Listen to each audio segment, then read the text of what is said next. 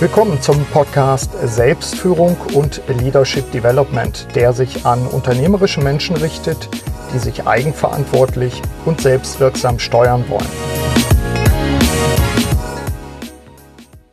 Willkommen zu einer neuen Solo-Episode des Podcasts Selbstführung und Leadership Development. Mein Name ist Burkhard Benzmann und ich begleite unternehmerische Menschen vor allem in Veränderungssituationen. Diesmal ein bisschen mit einer dicken Nase, weil ich gerade eine Erkältung hinter mir habe.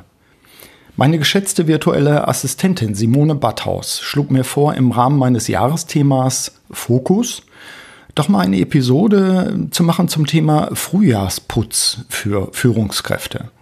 Die Idee fand ich spontan super und ich habe mich gleich an die Produktion gemacht. In diesem Zusammenhang will ich auch das Thema Minimalismus behandeln.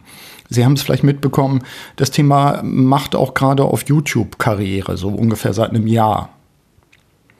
Nachfolgend stelle ich Ihnen also meine Gedanken und Vorschläge in Sachen Frühjahrsputz vor und es geht inhaltlich in dieser Episode vor allem um Folgendes. Ich starte erstmal mit einer kurzen Einleitung, in der ich eben zwischen Minimalismus und übrigens auch Essentialismus unterscheide und mal erläutere, was ich damit meine. Dann gehe ich im Hauptteil auf mein Modell der Vierung ein, das sich, äh, wie ich meine, wunderbar zum Frühjahrsputz für Manager eignet. Und schließlich gebe ich Ihnen abrunden noch ein paar Tipps zur Vertiefung. Starten wir mit der Einleitung. Minimalismus oder Fokus auf das Eigentliche. Sie haben sicher bemerkt, dass äh, seit einigen Jahren die Mode des Minimalismus durch die sozialen Medien zieht. In diesem Ansatz geht es, das Wort legt es natürlich schon nahe, geht es darum zu überlegen, was denn für das eigene Leben tatsächlich das Notwendige ist, zum Beispiel an Besitztümern. In diesem Kontext werden dann in solchen YouTube-Videos beispielsweise unter anderem Hinweise gegeben, immer dieselben Hemden zu wählen, die natürlich in ausreichender Zahl im Schrank hängen oder liegen, oder auch die Zahl der Haushaltsgegenstände einzugrenzen und so weiter und so fort. Es geht darum, für sich selbst zu überprüfen, was brauche ich tatsächlich. Und äh, zwar mit dem Ziel, auch nicht unbedingt ganz wenig zu besitzen, aber doch die Dinge, die eigentlichen Dinge zu besitzen und nicht irgendwelches Gedöns, äh, die Schränke voll müllen zu lassen, sondern eben das, was man tatsächlich braucht. Minimalismus. Ich finde diesen Ansatz grundsätzlich hilfreich, sofern er mit einer guten Portion Distanz und Humor äh, betrachtet wird. Matt Diavela, ein mittlerweile recht erfolgreicher YouTuber, hat dazu immer wieder humorvolle Beiträge. Den Link setze ich in die Show Notes. Ich schaue mir gerne diese YouTube-Videos an, denn da ist auch eine Menge Selbstironie dabei. Das äh, finde ich ganz vorbildlich. Ich persönlich habe auch ein ästhetisches Verhältnis zur Welt. Und bei mir können ausgewählte Dinge durchaus einen Wert haben, die in einem Minimalistenhaushalt eigentlich gar nicht rein dürfen. Also für mich spielt äh, Kunst eine Rolle. Ich habe auch gerne mehrere Bilder, die ich gar nicht alle an die Wand hängen kann, aus denen ich dann aber gegebenenfalls mal wieder auswähle nach einer Weile. Das bedeutet, dass bei mir vielleicht dann doch die Schränke etwas voller sind als bei einem Minimalisten.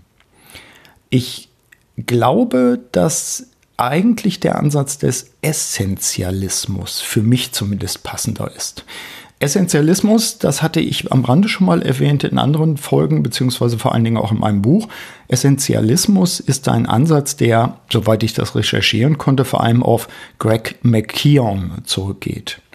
Äh, der definiert so in seinem Buch, das sinnigerweise Essentialism heißt, Essentialismus ist der disziplinierte, systematische Ansatz zu bestimmen, worin unser höchster Grad des persönlichen Beitrags liegt und dann die Entscheidung hinsichtlich dieser Dinge fast ohne Anstrengung zu tun. Also die Übersetzung ist von mir. Es geht darum herauszufinden, was essentiell wichtig ist, was unseren Werten entspricht, womit wir einen Beitrag leisten. Im Gegensatz zum Minimalismus geht es eben nicht darum, möglichst wenig zu besitzen. Das Ziel ist es vielmehr, selbst zu bestimmen, was das Eigentliche ist.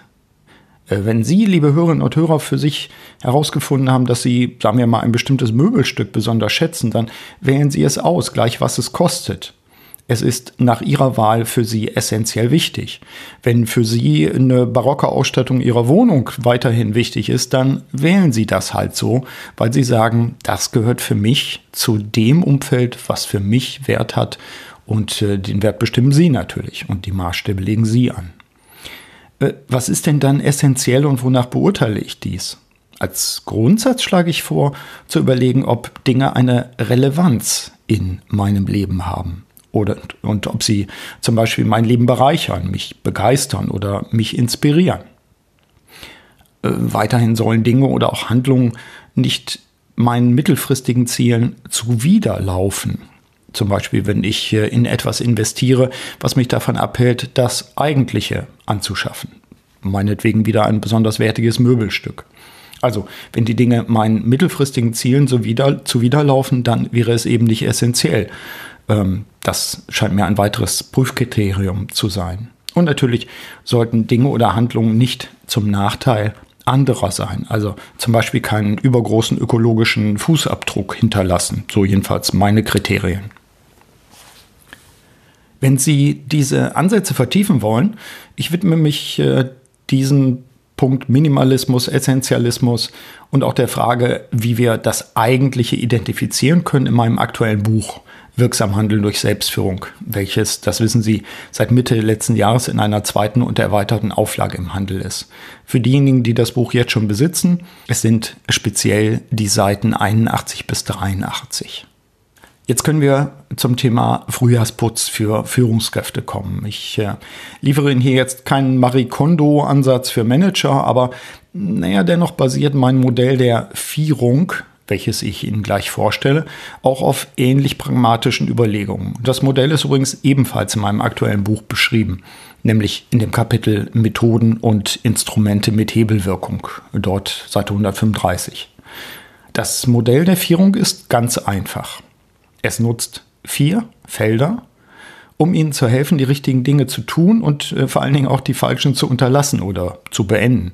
Und äh, es zielt vor allen Dingen darauf, die eigene Wirksamkeit zu fördern.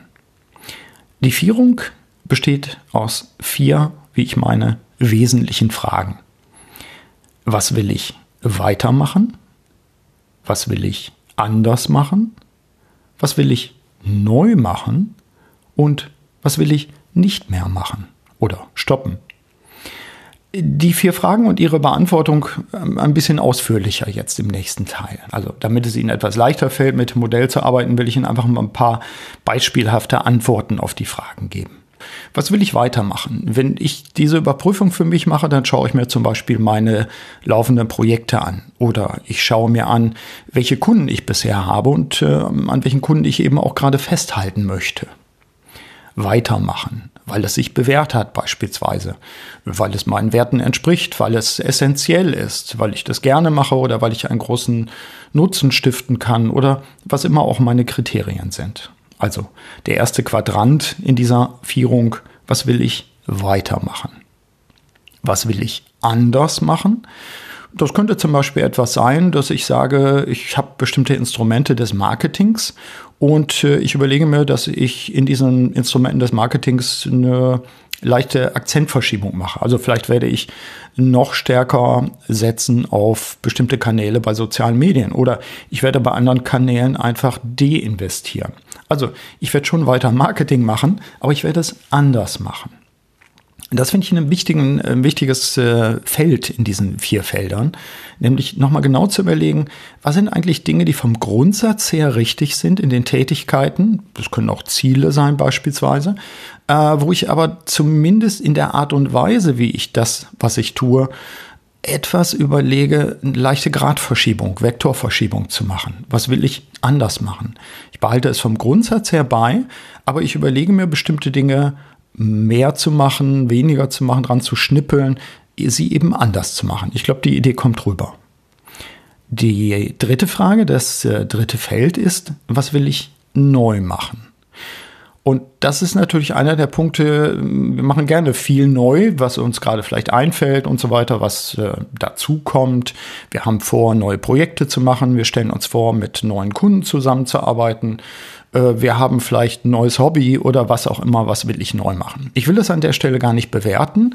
Ich erinnere aber einfach daran, auch da nochmal wieder zu überlegen, ist es essentiell, wenn das Neue dazukommt.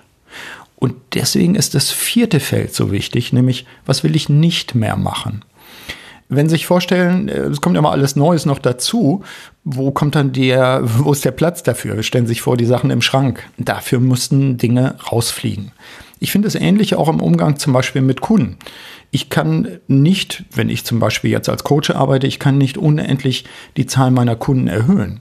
Ich bin wählerisch. Ich überlege mir, mit wem will ich arbeiten und wo stifte ich einen besonders großen Nutzen. Und in dem Kontext stelle ich mir durchaus die Frage, und zwar auch unterjährig, mit wem will ich nicht arbeiten? Welches Projekt will ich beenden, um Platz zu schaffen? Dieses Nein sagen, dieses äh, Beenden auch von bestimmten Projekten. Äh, es gibt manchmal halbfertige Projekte, wo man sagt, eigentlich will ich immer mal gerade diese Dinge sich anzuschauen und eine klare Entscheidung für sich zu treffen und zu sagen, das stoppe ich. Das schafft natürlich erst den Raum auch für andere Dinge oder für neue Sachen. Also insofern das vierte Feld, was will ich nicht mehr machen oder was will ich stoppen, ist für mich ganz wichtig, wenn ich mich fokussieren will auf tatsächlich die essentiellen Sachen. Und im Kontext von Frühjahrsputz, das wissen Sie, ist natürlich das Aufräumen und Wegwerfen oder auch an andere geben, beispielsweise, wenn Sie bestimmte Dinge nicht mehr brauchen, eine elementar wichtige Handlung auch letztlich. Ja, Raum schaffen. Bei der Frage, wie kann ich jetzt diese Vierung praktisch umsetzen, gerade auch im Kontext von Frühjahrsputz für Führungskräfte. Ein ganz pragmatischer Tipp. Ähm, nehmen Sie sich doch in Ihrem Arbeitszimmer oder auch in Ihrem Arbeitsraum, in der Firma, im Unternehmen, nehmen Sie einfach zwei Flipchartblätter, kleben Sie diese aneinander, sodass es ausreichend groß ist und hängen Sie die an der Wand. Auf diesen äh, vier Feldern, die Sie dort aufmalen, haben Sie dann die Möglichkeit, die eben vier Fragen auch zu notieren. Also was will ich weitermachen, was will ich anders machen, was will ich neu machen, was will ich nicht mehr machen. Schreiben Sie es auf und dann arbeiten Sie mit Klebezetteln. Ich bin ein Freund von Klebezetteln, auch wenn das vielleicht nicht immer ganz nachhaltig ist dabei aber sie sind so schön praktisch. Gegebenenfalls stelle ich fest, ich habe aufgeschrieben, ich will bestimmte Dinge weitermachen und dann stelle ich für mich fest, ich will die gar nicht einfach weitermachen, sondern ich muss sie modellieren, ich muss sie modifizieren. Also kommen Sie eher in diesen Quadranten, was will ich anders machen.